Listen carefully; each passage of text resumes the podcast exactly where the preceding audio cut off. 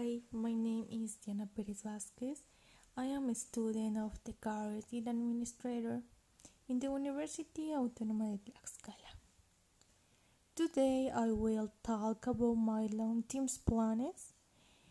I am a person with many goals to fulfill. I have virtues and attitudes that allow me to achieve life plan that I have. I will mention what I have imagined and plans for. The first plan is get good grades during my stay at the university. To be able to is being a dedicated and responsible student. One more is plan is travel. I would love to come on the style of Querétaro. I would also like to come on stay Traveling is something that I plan a lot and it will be great to do it with my friends and my family.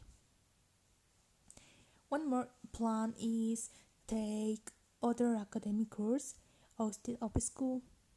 I want to be a personal of conflict, improving myself and improving day by day.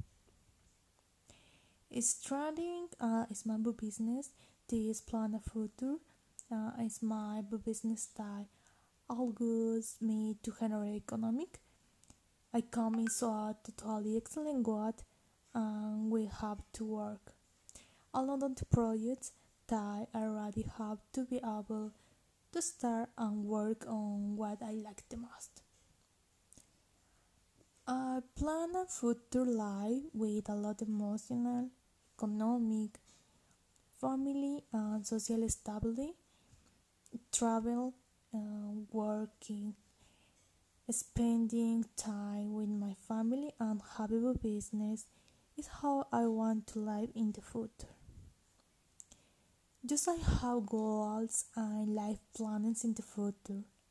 I would like to be totally self realized, successful, intelligent, and very happy woman.